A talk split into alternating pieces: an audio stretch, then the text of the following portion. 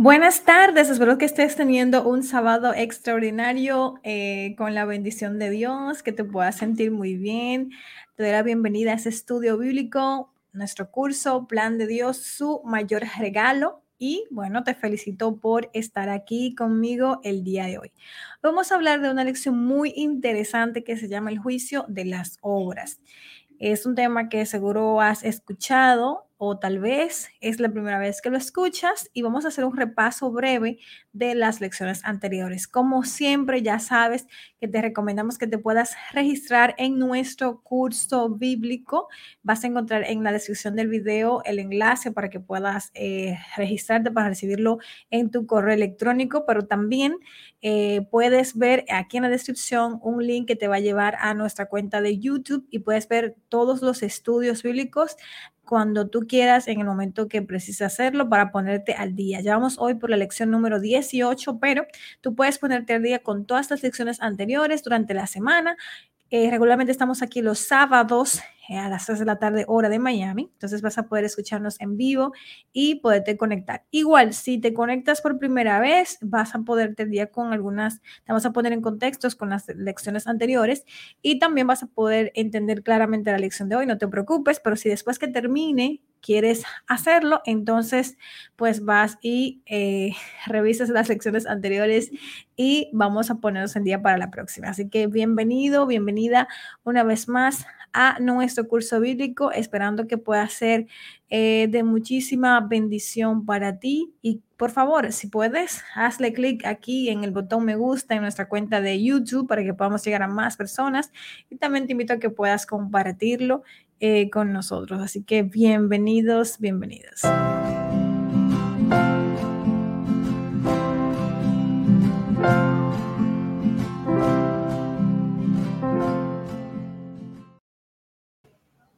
Bueno, espero que me estés escuchando bien. Eh, me gustaría saber si me estás escuchando, si puedes dejármelo aquí en los comentarios.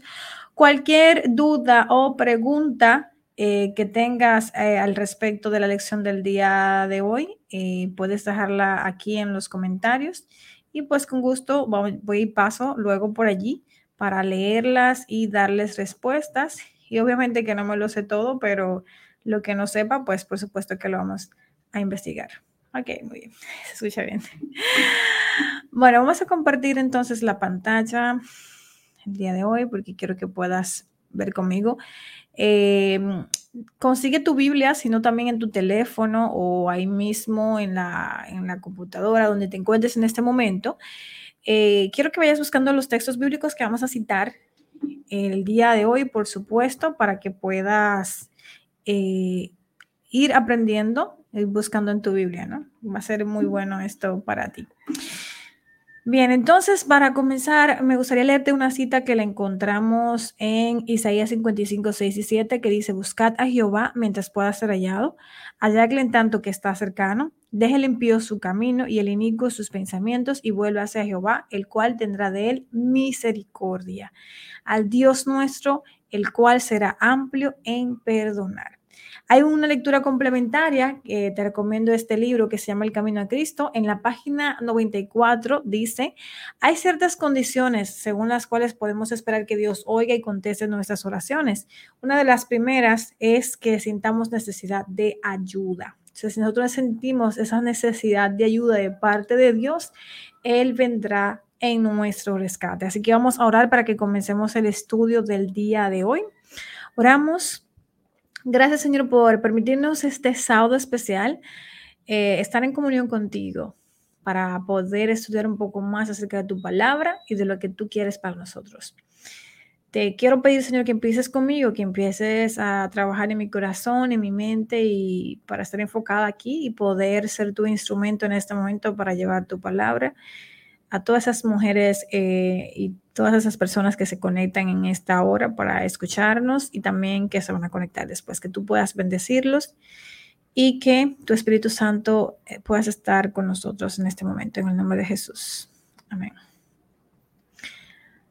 el versículo de memoria o el versículo clave que vamos a utilizar para este estudio lo encontramos en 2 de Corintios 5:10, que dice, porque es necesario que todos nosotros comparezcamos ante el tribunal de Cristo, para que cada uno reciba según lo que haya hecho mientras estaba en el cuerpo, sea bueno o sea malo.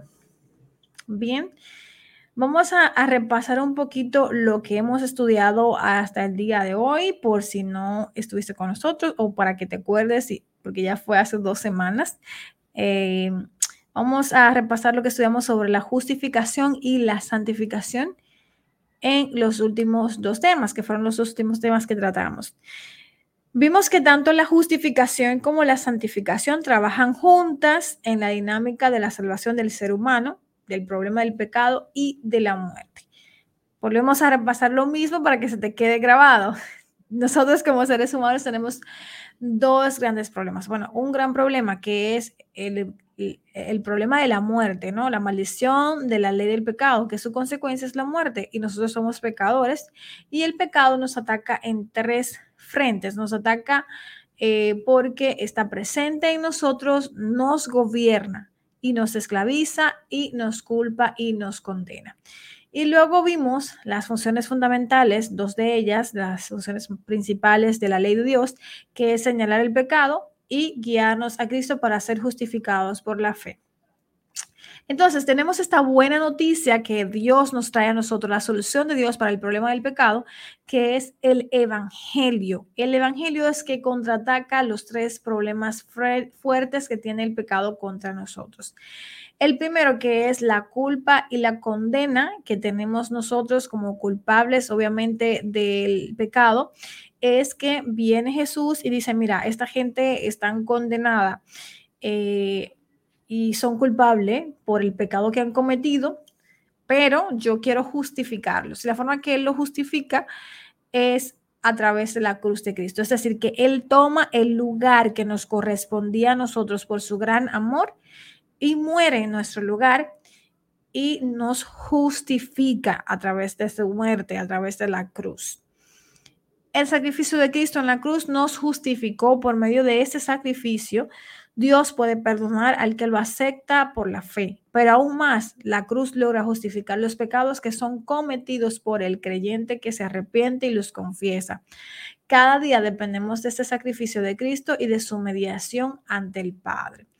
Y luego entonces nosotros aceptamos a través del bautismo lo que es esta justificación, este regalo, esta muerte que Cristo eh, hace por nosotros.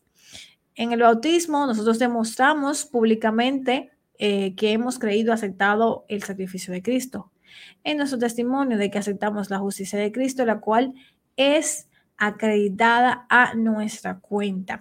El bautismo es el punto de partida de la etapa de la santificación en este momento Dios perdona nuestros pecados y nos llena con la presencia de su Santo Espíritu. Es justamente en ese momento cuando nosotros eh, somos bautizados, que aceptamos públicamente este regalo de Dios, que somos, eh, empezamos este proceso de la santificación que es cuando el Espíritu viene a nosotros en nuestro bautismo y comienza a hacer su obra, su trabajo en nosotros.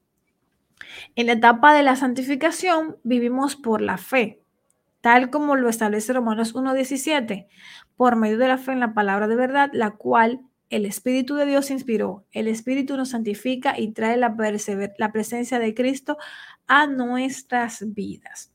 Y no sé si recuerdas, pero hay una fórmula matemática eh, que nosotros analizamos anteriormente de la salvación, que es justificación por la fe más santificación por la fe nos da como resultado la salvación por la fe.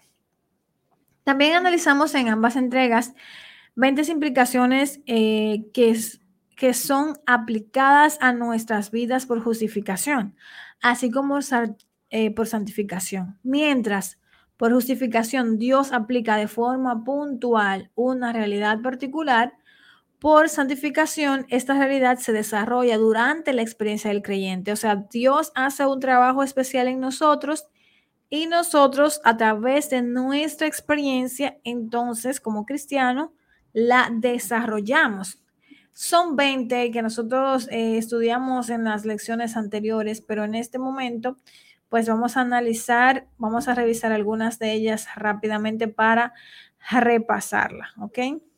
Entonces, Em, aquí puedes ver la justificación, a través de la justificación, que es lo que Dios hace en nosotros, somos muertos al pecado. Somos muertos al pecado, según Romanos 6, 1, 3. Y con la santificación, que es nuestra experiencia, nos damos, no damos lugar al pecado.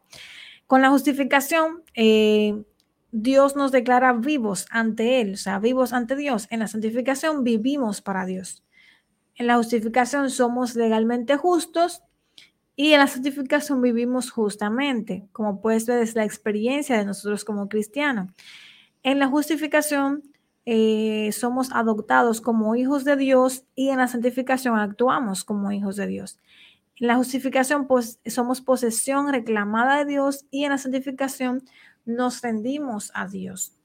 En la justificación no somos del mundo y nosotros en nuestra experiencia como ciudadanos del cielo no amamos al mundo. Dios, mm, en Dios nosotros somos crucificados al mundo y en nuestra experiencia evitamos prácticas mundanas. Somos esclavos de Dios y servimos con gozo a Dios. Tenemos vida nueva, andamos en novedad de vida somos hechos obedientes a la ley y seguimos cumpliendo la ley. Y así hay 10 implicaciones que estudiamos la semana pasada. Pudimos confirmar que ambos procesos trabajan unidos durante toda la vida del creyente y se manifiestan diariamente en su experiencia de vida. Si puedes también recordar las etapas de la salvación en la vida diaria del creyente. Eh, primero, primero, eh, yo, eso es algo que hacemos todos los días, diariamente, mis pecados deben ser perdonados y llevados a la cruz de Cristo. A esto es como nosotros le llamamos justificación. Tengo que confesar para que mi, pecado sea perdonado. Luego, entonces, debo morir al yo y resucitar en Cristo. Debo morir a Erika, debo morir a lo que yo decido, a lo que yo elijo y tengo que resucitar en Cristo. Eso lo tengo que hacer todos los días. Tengo que morir a mi eh, vieja vida y luego, eh, diariamente, el Espíritu de Dios debe dirigir mi vida. O sea, a través de la santificación, Dios, a través de su Espíritu Santo, toma el control de mi vida y me dice, mira, este es el camino que tú debes seguir y yo, si obedezco, pues me va a ir bien, ¿no? Dios va a estar conmigo. En Juan 15, 4, Jesús nos explica de forma simple, a secuencia de una vida, la secuencia de una vida cristiana fructífera sobre la base de la justificación y la santificación. En Juan 15:4 dice, permaneced en mí y yo en vosotros. Como el pámpano no puede llevar fruto por sí mismo si no permanece en la vid, así tampoco vosotros si no permaneciereis en mí permanezcan en mí y yo permaneceré en ustedes. Así como ninguna rama puede dar fruto por sí misma, sino que tiene que permanecer en la vid, así tampoco ustedes pueden dar fruto si no permanecen en mí. Es decir, que eh, según nos explican estos versículos, Jesús nos llama a permanecer en Él. Aunque Dios nos justificó en Cristo, nosotros decidimos permanecer en Él o no. Es una decisión nuestra permanecer en Cristo. Y nuestra decisión de permanecer en Cristo provoca la decisión de Cristo de permanecer en nosotros. Es decir, que cuando yo decido que Cristo, permanecer en Cristo, Cristo también decide permanecer en mí, el resultado que vamos a tener es el fruto del Espíritu, el amor de Dios obrando en nosotros. En Juan 15, 4 señala que para que se pueda ver el fruto del Espíritu de Cristo, debe permanecer en nosotros y el prerequisito es nuestra decisión de permanecer en Él. Nosotros debemos decidir mantenernos en Cristo, permanecer en Cristo y Él se va a permanecer en nosotros y nuestro fruto va a ser que los frutos del Espíritu. Entonces, concluimos pues que la justificación es la justicia de Cristo acreditada al pecador que lo acepta por la fe como Salvador y la santificación es la justicia de Cristo aplicada al creyente como resultado de vivir por la fe. La justificación es lo que nuestra posición es en Cristo por la fe y la santificación lo que nuestra experiencia llega a ser en Cristo por la fe. La justificación es lo que Dios hizo por nosotros. Él nos perdonó en Cristo. Y la santificación es lo que Dios hace en nosotros. Él nos regenera, nos transforma por medio del poder del Espíritu Santo. O sea, cada día Dios va haciendo una obra en nosotros y nos va renovando, nos va transformando a través de su Santo Espíritu. En Juan 8, 10 y 11 dice, enderezándose Jesús y no viendo a ninguno sino a la mujer, esto es en el caso de la mujer eh, eh, que fue condenada, que fue María Magdalena, que ustedes lo saben, fue condenada porque le encontraron, eh, la prostituta, le encontraron con hombres que al parecer eh, fue una trampa para traérsela a Jesús, para ver qué Jesús hacía, pero la pusieron allí y estaban todos, todos rodeando a la mujer y a Jesús para apedrearla. Y entonces le preguntaron a Jesús, mira, esta mujer fue encontrada en pleno adulterio, dime qué hacemos con ella. Entonces aquí Jesús estaba, como decimos en dominicanos, eh, le pusieron un gancho a Jesús, ¿no? O sea, le pusieron una trampa. No sé cómo se dirá en tu país. Y bueno, eh, si Jesús, por ejemplo, decía, bueno, no, no hay que pedrearla, se metía en un problema, por la ley de Moisés, pero si decía que había que pedrearlo, también no iba a ser considerado justo. Entonces Jesús, como es Dios divinamente, eh, ¿qué comenzó a hacer? Comenzó a escribir los pecados de cada uno de ellos en la arena y todos empezaron a irse hasta que se quedó Jesús con la mujer. Y entonces Jesús, después que terminó de escribir, se dice aquí el versículo 8, 10 al 11, enderezándose Jesús y no viendo a nadie, sino a la mujer, le dijo, mujer, ¿dónde están los que te acusan? Los que te acusaban. Ninguno te condenó. Y ella dijo, ninguno, Señor, porque no había nadie que le había tirado una piedra, ¿no? Y, Señor, eh, ninguno, Señor. Entonces Jesús le dijo, ni yo te condeno, vete y no peques más.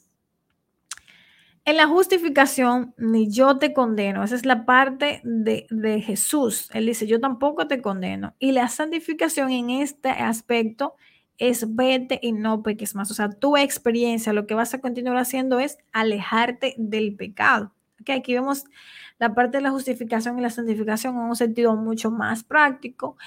Eh, Cristo es nuestro redentor, eso es lo que implica la justificación y la santificación es que Cristo es nuestro Señor, el Señor de nuestra vida, el que dirige nuestras vidas. Y bien, voy a pasar a esta parte directamente. Vamos a, empezar, ya que hemos repasado la lección del día de hoy. Yo espero que tú hayas comprendido hasta aquí esta parte de la, de la justificación eh, y la diferencia entre la justificación y la santificación y cómo obran mutuamente. Perdón vamos a empezar entonces el tema del día de hoy. Una de las grandes preguntas en el Evangelio es si la salvación es por medio de la fe en Cristo. ¿Cómo es que Dios juzgará las obras? ¿Ok? Y esta pregunta arroja una serie de cuestionamientos, tales como ¿no debe Dios juzgar la fe? ¿A quiénes juzga Dios? ¿Pasarán los creyentes por algún tipo de juicio? Y cuando la Biblia se refiere a un juicio, eh, ¿será este un proceso legal similar a los juicios humanos que conllevan jueces, abogados, fiscales, testigos, leyes, registros de actos y condenas? Bueno, para que podamos entender mejor, vamos a leer Apocalipsis 14, 6 al 10, que dice, vi volar por en medio del cielo a otro ángel que tenía el Evangelio eterno para predicarlo a los moradores de la tierra, a toda nación, tribu, lengua y pueblo, diciendo a gran voz, temed a Dios y dadle gloria porque la hora de su juicio ha llegado, y adorad a aquel que hizo el cielo, la tierra, el mar y las fuentes de las aguas. Otro ángel le siguió diciendo, ha caído, ha caído Babilonia, la gran ciudad, porque ha hecho beber a todas las naciones del vino del furor de su fornicación. Y el tercer ángel los siguió diciendo a gran voz, si alguno adora a la bestia y a su imagen y recibe la marca en su frente o en su mano, él también deberá beberá del vino de la ira de Dios, que ha sido vaciado puro en el cáliz de su ira y será atormentado por fuego y azufre hasta delante de los santos ángeles y del Cordero. Es decir, que en Apocalipsis 14, 7, un mensajero angelical declara que antes de la caída de Babilonia, ¿qué iba a haber? Iba a haber un juicio. Y entonces en este juicio los creyentes son descargados de toda culpa y declarados liberados. O sea que el juicio eh, va a ser bueno para las personas que confían en Dios. Los impíos que rechazaron el Evangelio son condenados. Satanás es responsabilizado por todo el mal ocasionado en el universo y a todo eso Dios debe salir completamente justo en cada una de esas decisiones tomadas. Aunque muchos se oponen a la idea de un juicio antes de la segunda venida de Cristo, la propia separación de las personas que serán salvadas de las que se perderán ya implica una obra de juicio aparte de Dios, por parte de Dios, ¿no? En los próximos dos estudios vamos a tratar este tema que nos enseña la Biblia acerca del juicio. ¿Ok? Yo sé que es un tema eh, un poco también controversial o que quizás no has escuchado, pero es bueno que prestes atención y abras tu mente a lo que Dios tiene que decirte a través de su palabra para entender su verdad y pues estar en contexto, ¿no? Vamos a ver eh, qué dicen Mateo 25, 31 al 46. ¿Qué está escenificando en esos versículos y quién protagoniza el evento? Cuando el Hijo del Hombre venga en su gloria y todos los santos ángeles con él, entonces se sentará en su trono de gloria y serán reunidos delante de él todas las naciones y apartará los unos de los otros, como parte del pastor las ovejas de los cabritos y pondrá las ovejas a su derecha y los cabritos a su izquierda. Como puedes ver en e, lo que se describe en Mateo 25, es una escena de juicio dirigida por Cristo. ¿Ok? O sea, sí va a haber un juicio. En Judas 1, 14 y 15 vamos a ver el rol que va a ocupar Jesús cuando venga a la tierra. De eso también profetizó Enot séptimo desde Adán, diciendo, he aquí vino el Señor con sus santas decenas de, de millares para hacer juicio contra todos y dejar convictos a todos los impíos de todas sus obras impías que han hecho impíamente y de todas las cosas duras que los pecadores impíos han hablado contra él. Cuando Jesús venga a la tierra, hará juicio contra todos y dejará convictos a todos los impíos como describe la Biblia.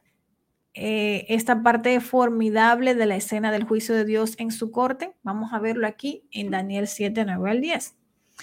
Y estuve mirando hasta que fueron puestos tronos y se sentó un anciano de días cuyo vestido era blanco como la nieve y el pelo de su cabeza como lana limpia y su trono como llama de fuego.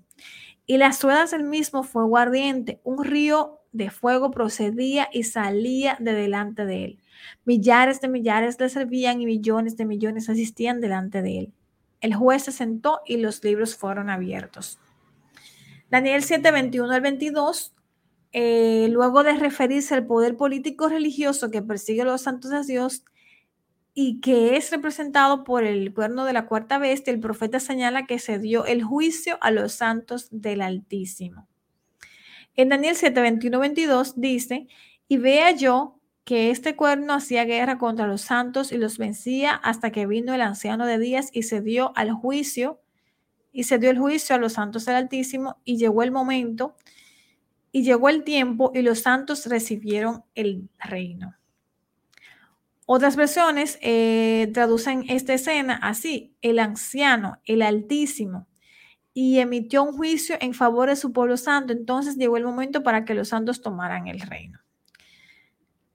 Mm, también Daniel 7, 21, 22, leímos la lección de la nueva, eh, la versión de la Reina Valera del 1960 y aquí leímos la nueva versión, eh, aquí leemos la nueva versión internacional que dice, mientras observaba yo este cuerno, libró una guerra contra los santos y los venció. Entonces vino el anciano y emitió juicio en favor de los santos del Altísimo en este momento los santos recibieron el reino. mientras que la versión de la Reina Valera del 1960 da a entender que los santos son sometidos a un proceso de juicio, el texto en realidad presenta el evento del juicio como una buena noticia en favor de los salvos que reciben el reino celestial. ¿Por qué? Porque dice eh, que después del juicio se le entregó el reino. El profeta Daniel deja bien clara la escena de juicio en las cortes celestiales. El juez se sienta con los libros abiertos en la sala del trono. frente a millones de seres que observan con atención.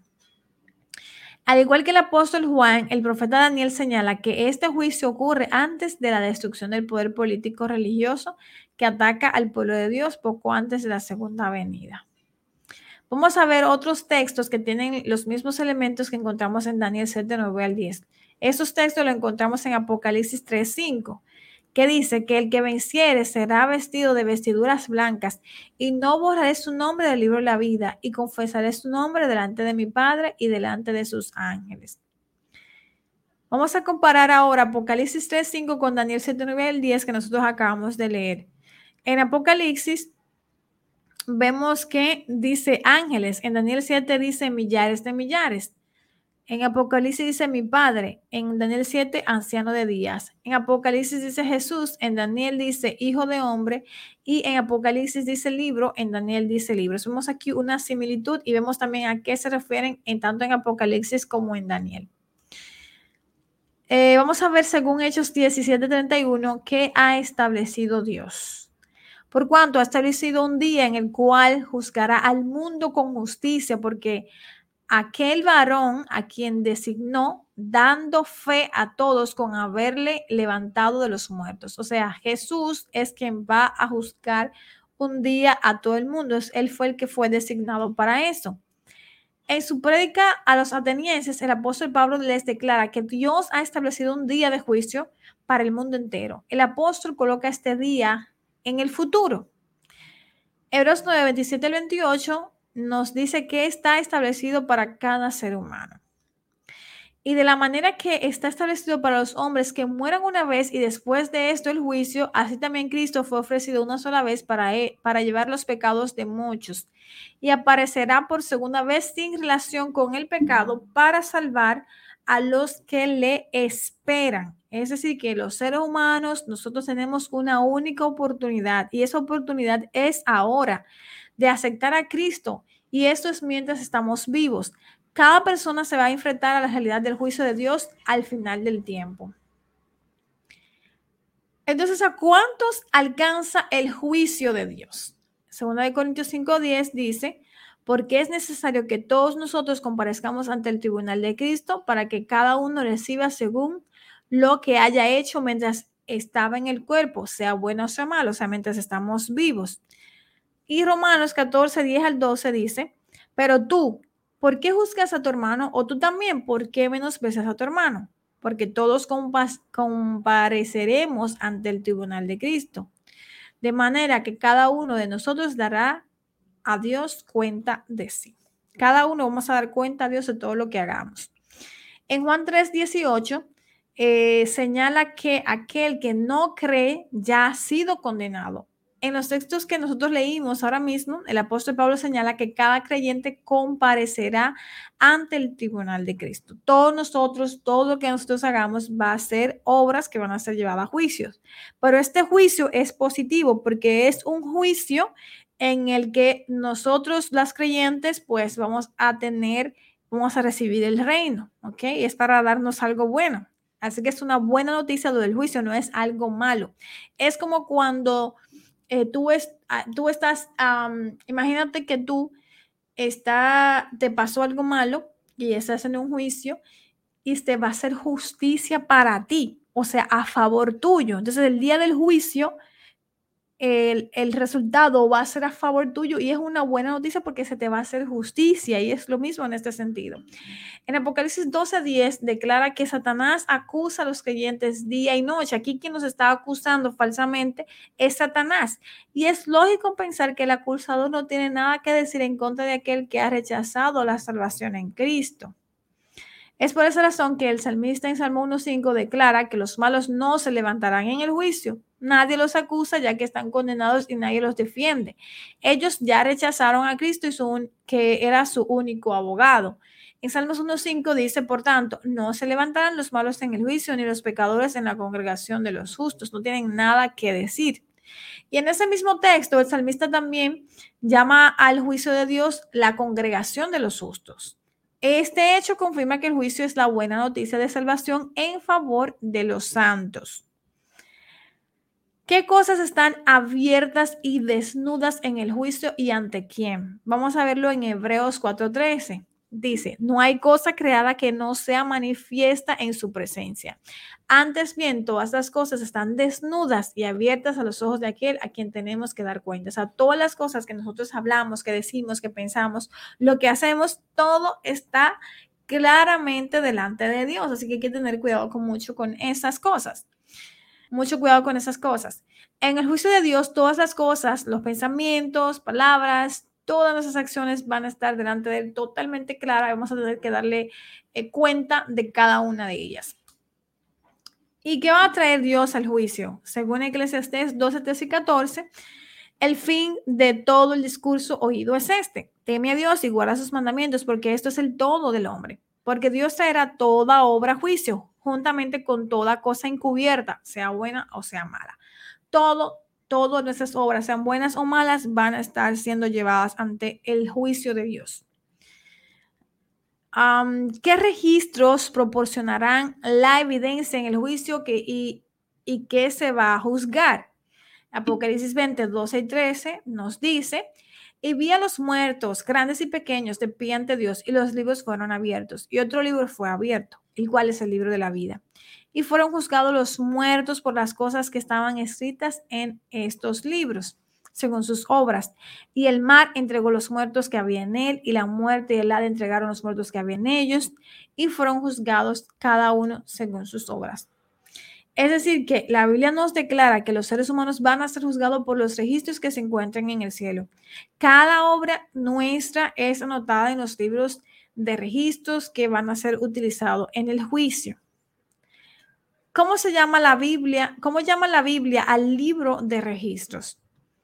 Vamos a ver en Malaquías 3:16 que dice, entonces los que temían a Jehová hablaron cada uno a su compañero y Jehová escuchó y oyó. Y fue escrito el libro de memoria delante de él para los que temen a Jehová y para los que piensan en su nombre.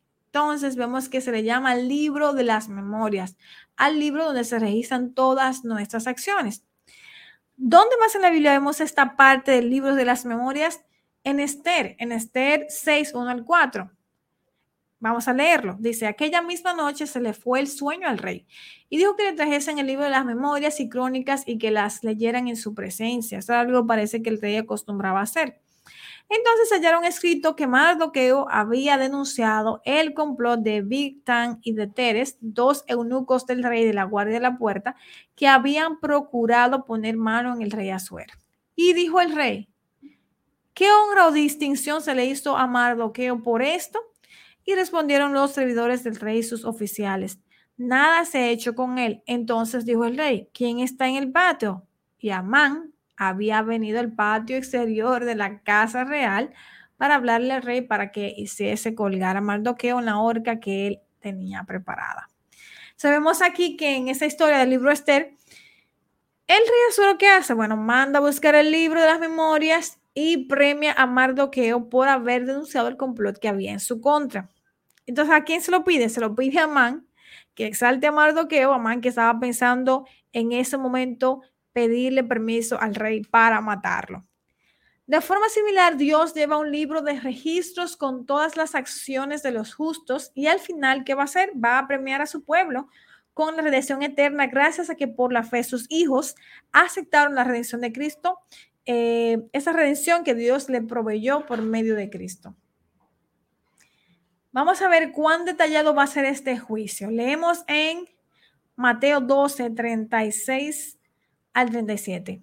Mas yo os digo que de toda palabra ociosa que hablen los hombres, de ella darán cuenta en el, en el día del juicio, porque por sus palabras serán justificados y por sus palabras serán condenados. O sea, todo lo que nosotros digamos, eh, todo lo que hagamos va a ser llevado a juicio, así que nosotros como creyentes tenemos que cuidar todo lo que decimos, chistes que hacemos, todo lo que pensamos, debemos cuidarnos eh, de eso porque Dios está tomando cuenta. Bien, ¿quiénes en el juicio tienen los siguientes roles?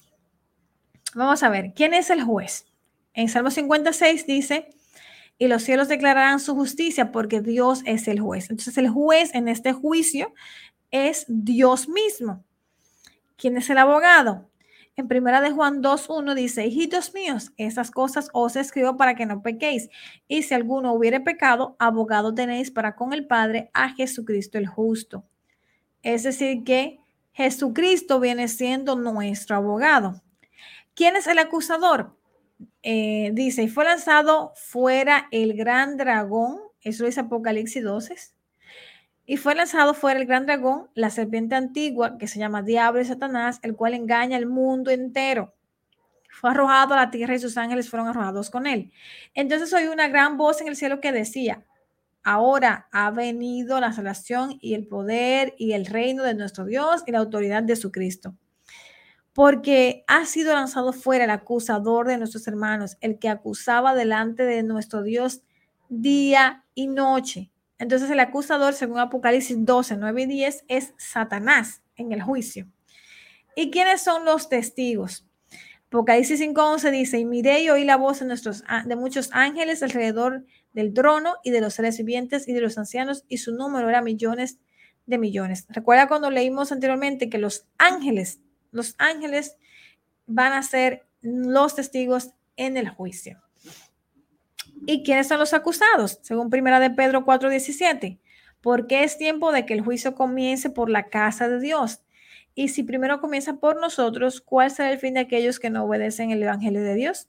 O sea, nosotros somos los acusados, los creyentes. La ley, ¿qué ley se va a utilizar para este juicio? Santiago 2, 11 y 13 dice, porque el que dijo no cometerás adulterio también ha dicho no matarás. Ahora bien, si no cometes adulterio, pero matas, ya te has hecho transgresor de la ley. Así hablad y así haced, como los que habéis de ser juzgado por la ley de la libertad. La ley de la libertad son los diez mandamientos, recuerda los diez mandamientos. ¿Qué saldrá a la luz ese día en el juicio de Dios? Y 1 Corintios 4, 5. Así que no juzguéis nada antes de tiempo, antes de que venga el Señor, el cual aclarará, también lo oculto de las tinieblas y manifestará las intenciones de los corazones y entonces cada uno recibirá su alabanza de Dios.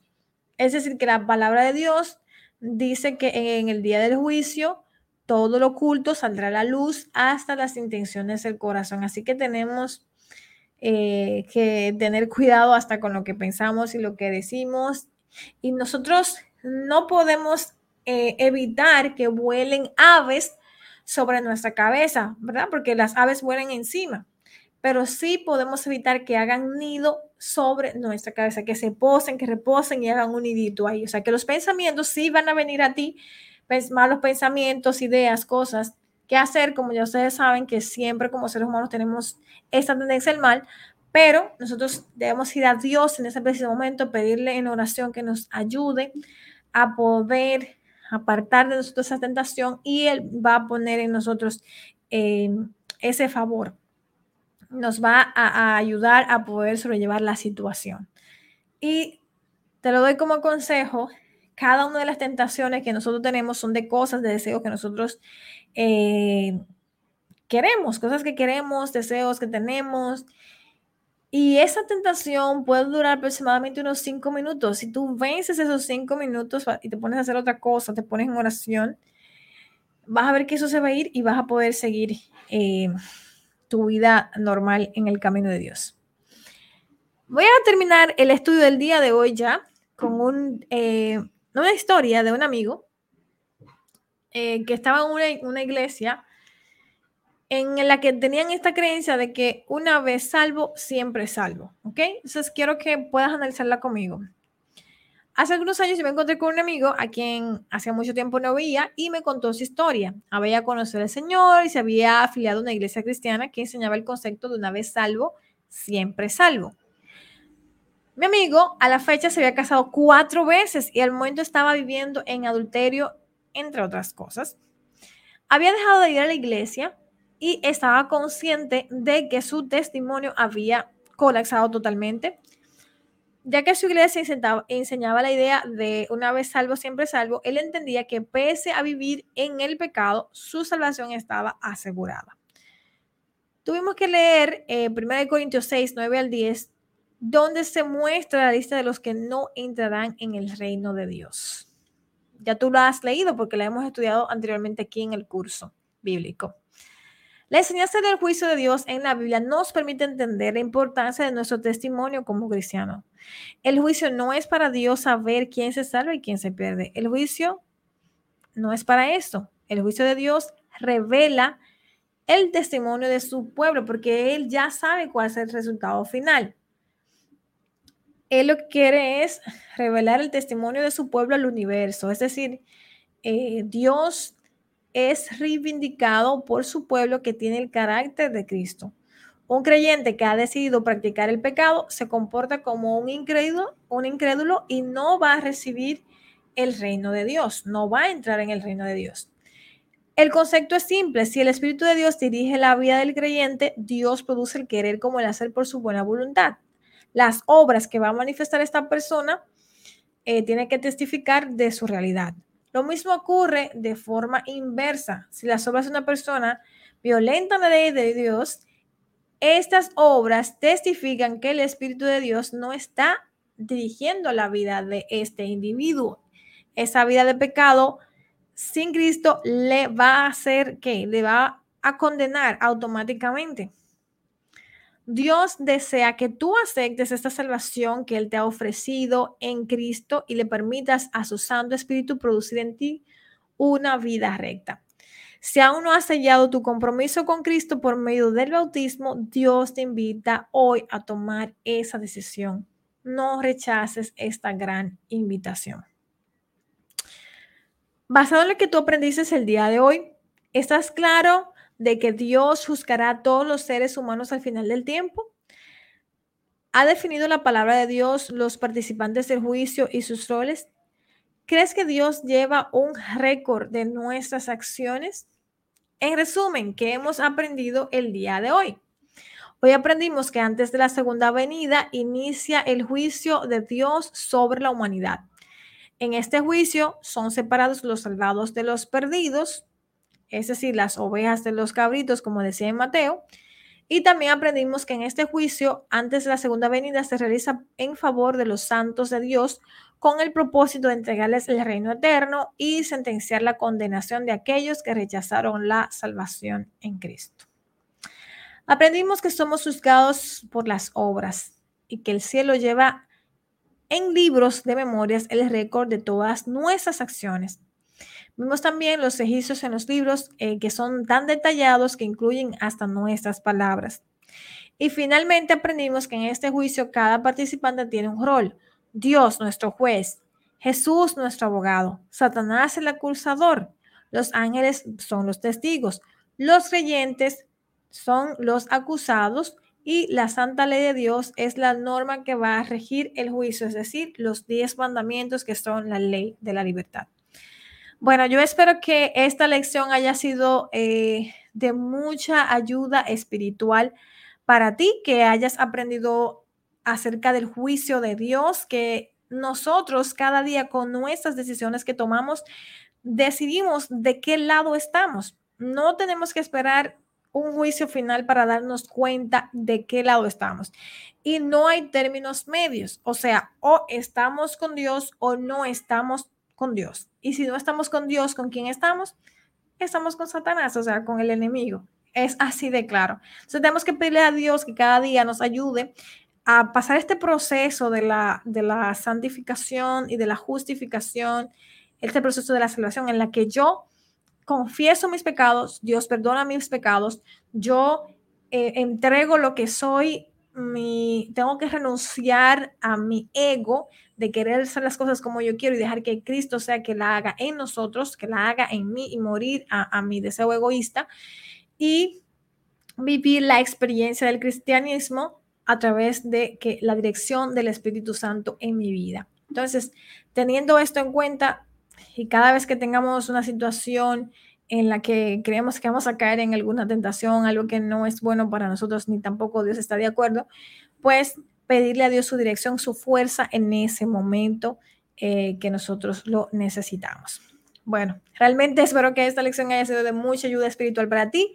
Si te gustó, dale like al video aquí en YouTube, compártelo y nos vemos el próximo sábado. Pero antes, voy a orar por ti, para que Dios pueda estar contigo durante esta semana, bendiciendo tu vida. Oremos. Gracias, Señor Jesús, por permitirnos uh, estudiar acerca del juicio y algo que quizás no nos gusta, pero todo lo que hagamos, lo que digamos va a ser llevado a juicio. Y sabemos, Señor, que este juicio es para nuestro bien, es para salvación, es eh, porque tú quieres entregarnos el reino, Señor, y vas a defendernos de las acusaciones de Satanás. Ayúdanos a confiar en ti y en esta semana cuando caigamos, Señor, que tú puedas ayudarnos a levantar y continuar en el camino. Danos la fuerza para enfrentar cualquier situación difícil en esta semana y también ayúdanos a ser agradecidos, Señor, agradecido de ti por todo lo que tú haces por nosotros, por tu salvación, por tu gran amor y por la paciencia que tienes con nosotros. Dirígenos, ponemos esta semana en tus manos en el nombre de Jesús. Amén. Gracias por conectarte y nos vemos el próximo sábado. Que tengan una excelente tarde.